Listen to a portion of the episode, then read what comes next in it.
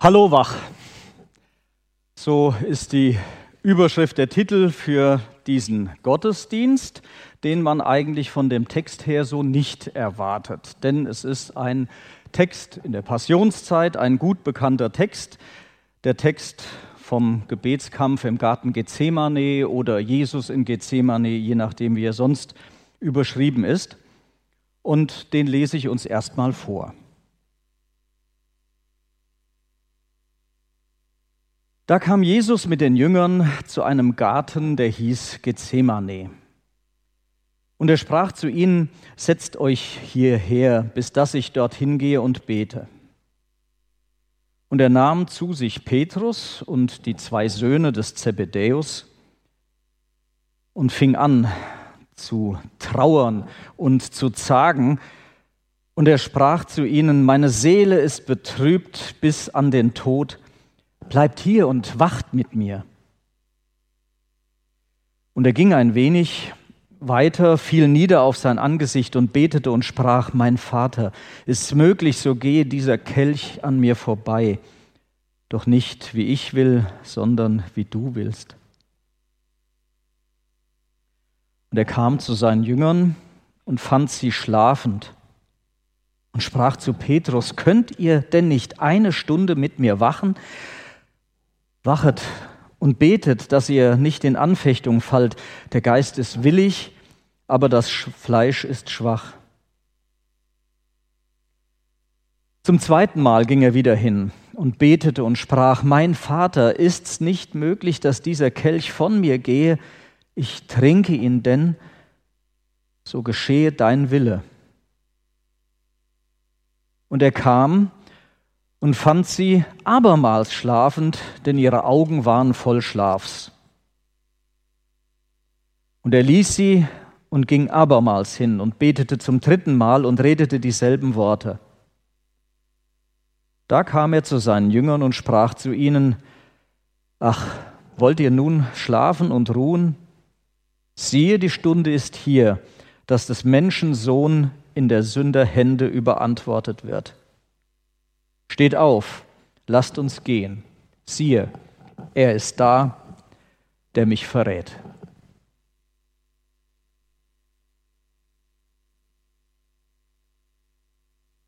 In den meisten Predigten zu diesem Text oder soweit ich es jedenfalls nachvollziehen kann, in allen Predigten steht der harte Gebetskampf Jesu im Mittelpunkt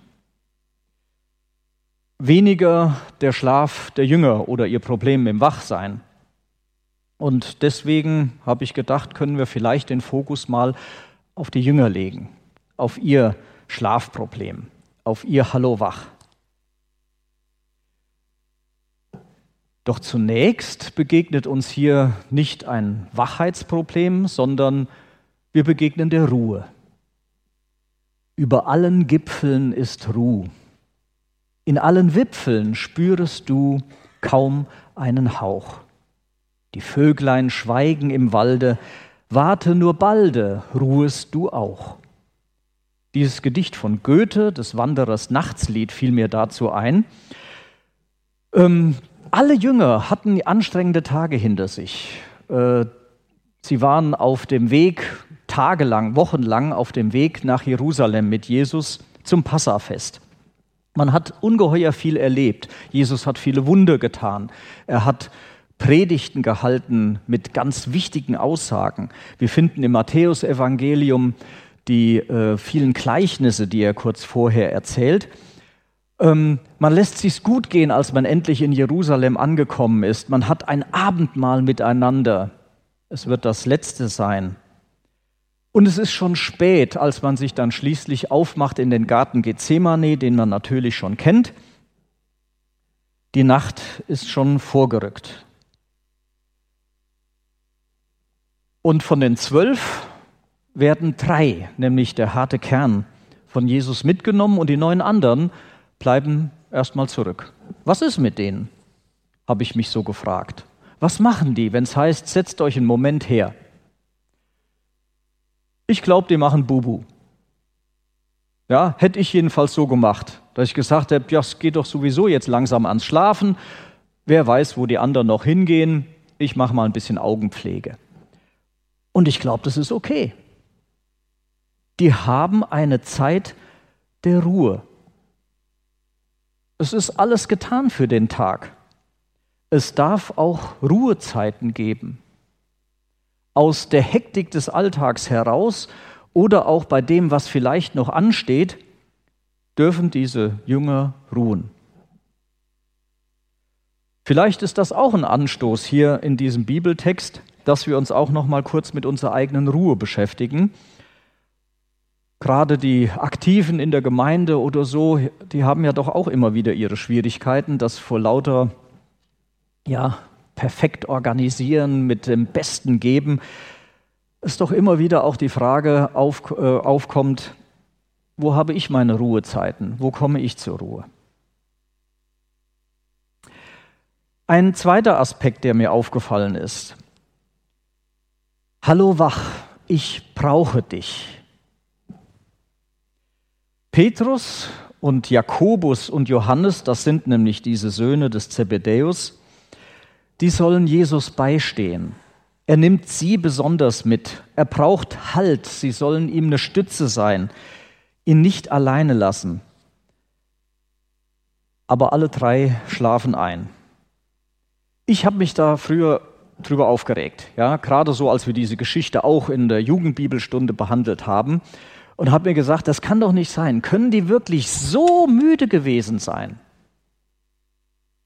Wenn ich nachts um halb zwölf auf einmal noch mal rausgeklingelt werde und dann kam früher meinetwegen oder wäre ein Kumpel gekommen, hätte gesagt, boah, wir haben noch mal ganz besonders was vor, lass uns irgendwas machen ja, dann hätte ich mir doch irgendwas angezogen und wäre mit denen raus und hätte irgendwas gemacht. Oder wozu bin ich bereit, mir dann doch die Nacht um die Ohren zu schlagen? Ich bleibe dann doch vor dem PC-Spiel hängen. Oder, ey, da ist doch ein toller Film, der beim Zappen beim Fernsehen noch aufgekommen ist. Komm, bis eins kannst du doch noch gucken. Das mache ich doch locker. Und jetzt hier, ausgerechnet da, wo Jesus sie braucht, schlafen die. Unmöglich. Obwohl andererseits so egal können sie doch auch nicht gehandelt haben, dass ihnen Jesus so egal gewesen wäre. Wie dem auch sei, er rüttelt Petrus, ja, hallo, wach, Petrus, ich brauche dich, ich brauche euch. Könnt ihr nicht wenigstens eine Stunde mit mir wachen? Was für Flaschen, habe ich mir dann wieder gedacht. Jetzt gilt es doch, jetzt werden sie gebraucht und sie sind nicht aufmerksam. Ja, und wie das so oft ist, wenn man sich über andere Leute aufregt, die Aufregung fällt dann manchmal auf einen selbst zurück. Wo schlafe ich denn im übertragenen Sinne und höre ich eben nicht, dass mich jemand braucht?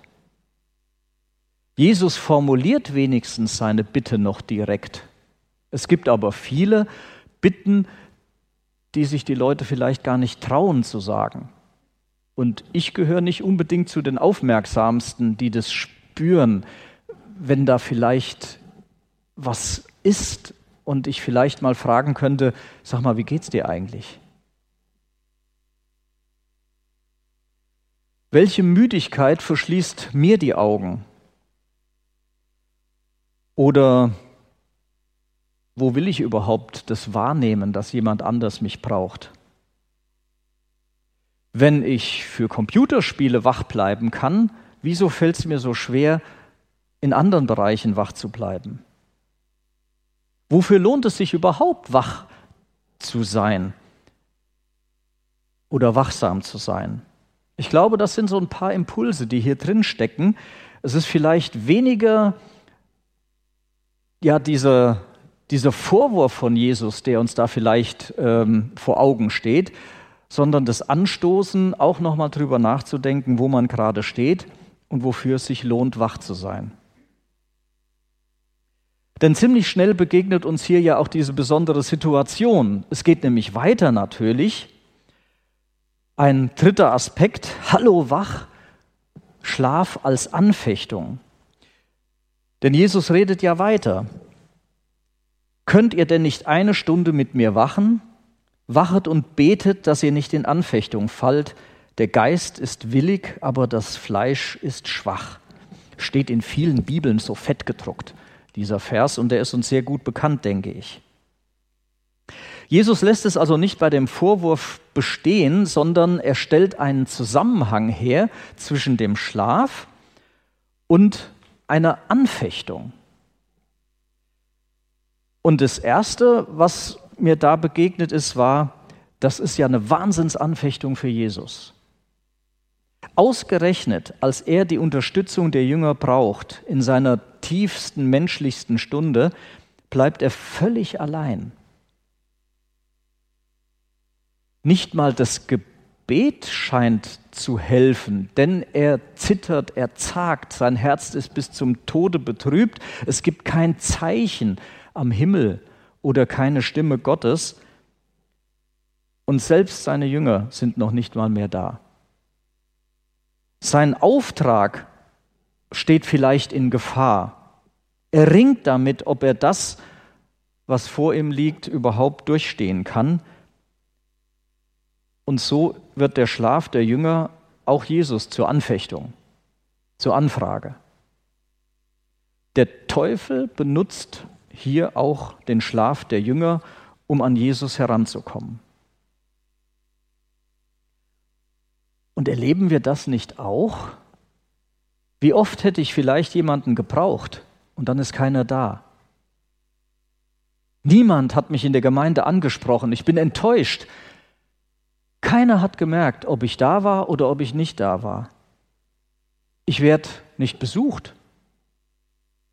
Was habe ich früher auch in der Gemeinde alles gemacht und auch Leute besucht und jetzt sitze ich zu Hause und keiner kommt vorbei. Und sogar meine Gebete scheinen ins Leere zu gehen.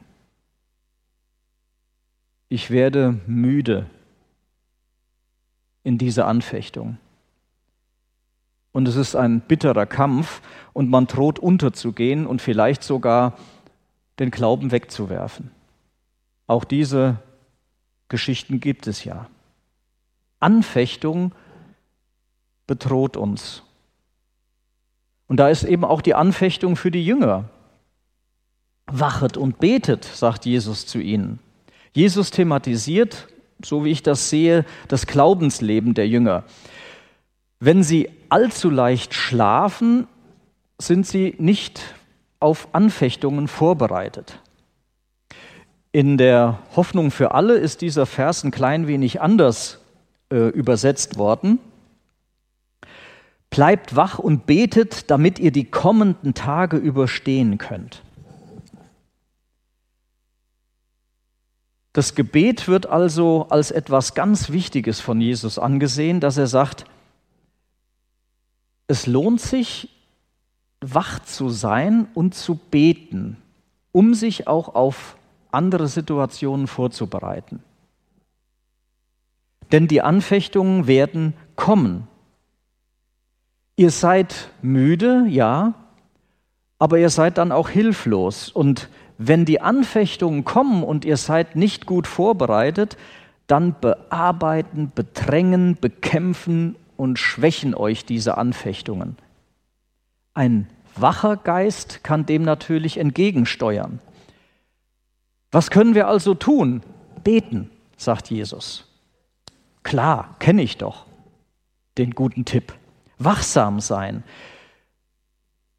Wie kann ich überhaupt beten? Ja, und schon bin ich wieder ertappt, denn eine Zeit des Gebets kann ich mir doch bewusst einrichten. Wenn ich erst in der absoluten Not, in der alle Wellen über mir zusammenschlagen, zum Beten komme, dann habe ich vielleicht gar nicht die Zeit. Also wäre ein ganz heißer Tipp, Gebetszeiten wieder neu entdecken. Und das ist natürlich ein Knackpunkt. Ich bete selbst viel zu wenig. Ich bete mit meiner Frau viel zu wenig. Statt dieses gemeinsame Gebet zu nutzen.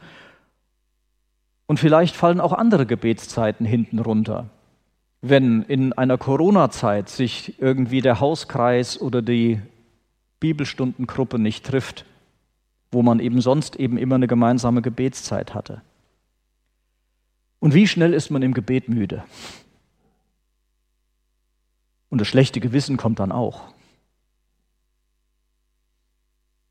Jesu Tipp, wachet und betet, aber bitte nicht als krampfhaftes Wachbleiben wollen, dass man sich immer dahin zwingen muss, sondern man darf einfach in so eine Gebetszeit hineinkommen. Man darf gute Gewohnheiten einüben. Und wenn es dann dazu kommt, dass der Schlaf seine Zeit braucht, dann darf man auch schlafen. Gute Zeiten einüben. Deswegen ist es auch so wichtig, dass wir in einem Gottesdienst sind. Das sind die Zeiten. Hier begegnen wir Gott in Liedern, in den Texten, im Predigtext, auch in der Gemeinschaft untereinander. Und so ist dieser Tipp Jesu eine Mutmachbotschaft. Wachet und betet, damit ihr nicht in Anfechtung fallt. Weiter so. Bleibt dran, werdet stärker. Ein vierter Punkt, Hallo wach als Realität. Dreimal betet, kämpft, jammert und leitet Jesu hier. Dreimal schlafen die Jünger und wie gesagt, keine Antwort Gottes ist zu hören. Nach drei Runden hat Jesus ausgekämpft. Hier begegnet uns eine ganz besondere Spannung in dem Text.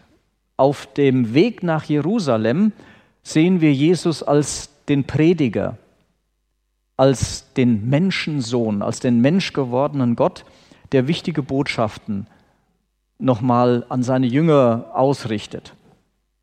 Er ist der, der auch in dieser Zeit Herr der Geschichte ist.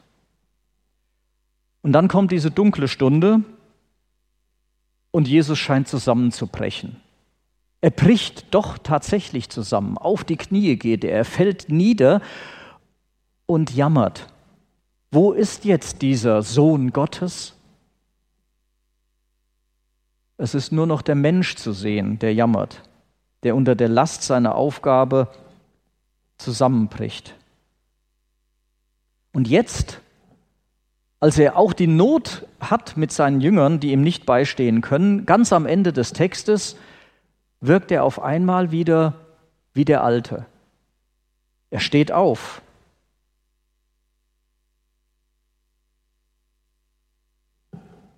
Und sagt, es ist Zeit. Der Verräter ist da, lasst uns gehen. Da hat sich also was getan. Am Ende des Textes steht er aufrecht vor unseren Augen und die Dinge nehmen ihren Lauf. Jesus ist hier auf einmal wieder ganz nüchtern, ganz realistisch. Er weiß, was kommen wird. Und er hat sich darauf eingestellt. Wir können das sehen, dass er sich jetzt durch diese Situation hindurch gebetet hat durch diese beinharte Anfechtung und den harten Kampf ist er im Glauben durchgedrungen und kann jetzt dieser näheren Zukunft entgegentreten. Das ist eine realistische Sicht auf die Dinge, zu der Jesus gekommen ist. Was ist mit meiner realistischen Sicht auf die Dinge? Wie oft baue ich mir irgendwelche Traumschlösser und ich stehe auch als Christ in der Gefahr, irgendwie irre in meinem Glaubensleben abzudriften. Auch da können wir viele, viele Beispiele aus der Geschichte sehen. Allzu schnelle und glatte Antworten in Glaubens- und Lebensfragen, die sollten uns skeptisch machen. Aber wir sehen, dass Jesus hier durchgedrungen ist. Über den Jüngern brechen jetzt die Ereignisse zusammen. Jesus kann sich der Realität stellen. Die Jünger müssen erst in eine realistische Sicht hineinkommen und müssen lernen, erst damit umzugehen. Und das fällt ihnen, wie wir wissen und auch jetzt in der Passionszeit immer mal wieder dann auch lesen oder hören, nicht leicht. Auch nach der Kreuzigung haben sie noch keinen richtigen Plan, was denn jetzt tatsächlich realistisch ist und ob Jesus der Auferstandene ist oder nicht. Mir ist dann noch die Geschichte einer lieben Frau eingefallen, die mich jahrelang, viele Jahre lang auch im Gebet unterstützt hat. Die gute Annegret, die hat mir da ja doch viel gegeben. Das erste Kind von ihr wurde mit Down-Syndrom geboren. Kein Mensch hat ihr darüber Bescheid gesagt. Der Arzt nicht, sonst niemand. Wie das so ist, wenn man das erste Mal das Kind draußen an die frische Luft bringt, gucken natürlich die Leute im Dorf auch danach. Ja, und dann sagt sie, es wäre ein Schock gewesen. Irgendeine alte, erfahrene Frau aus dem Dorf guckt dann in den Kinderwagen und sagt, ja, das ist also das Kind. Naja, ist schon schade, wenn es blöd ist. Boah. Sie musste das erstmal verarbeiten. Wie, was blöd? Was ist denn hier? Down-Syndrom war es. Sie musste das annehmen. Ein zweites Kind, der zweite Sohn, den sie bekommen hat, mein Alter, stirbt ganz jung in den Zwanzigern an einem Autounfall, nicht selbst verschuldet. Ihre Tochter wird als Erwachsene ganz schlimm MS-krank. Der Mann traumatisiert aus dem Krieg, überhaupt kein eigenes, gescheites, richtiges Leben. Ganz viel Leid. Und ich habe sie dann irgendwann mal gefragt, als dann zum Beispiel auch der MS-Schub der Tochter wieder so groß war, sage ich, Mensch, Annegret, wie geht's dir denn? Und sie seufzt und sagt, es ist schwer. Aber, ich muss jetzt platt sprechen, ich sage mir immer, oh Gott, geht dir Naut vorbei.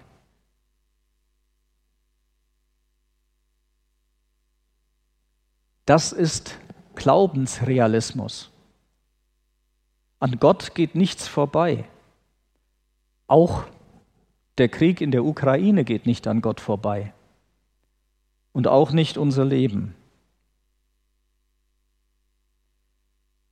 Hallo wach, ausgeschlafen glauben, der letzte Punkt. Wachet und betet, ja, das stimmt. Aber der Geist ist willig und das Fleisch, Fleisch ist schwach.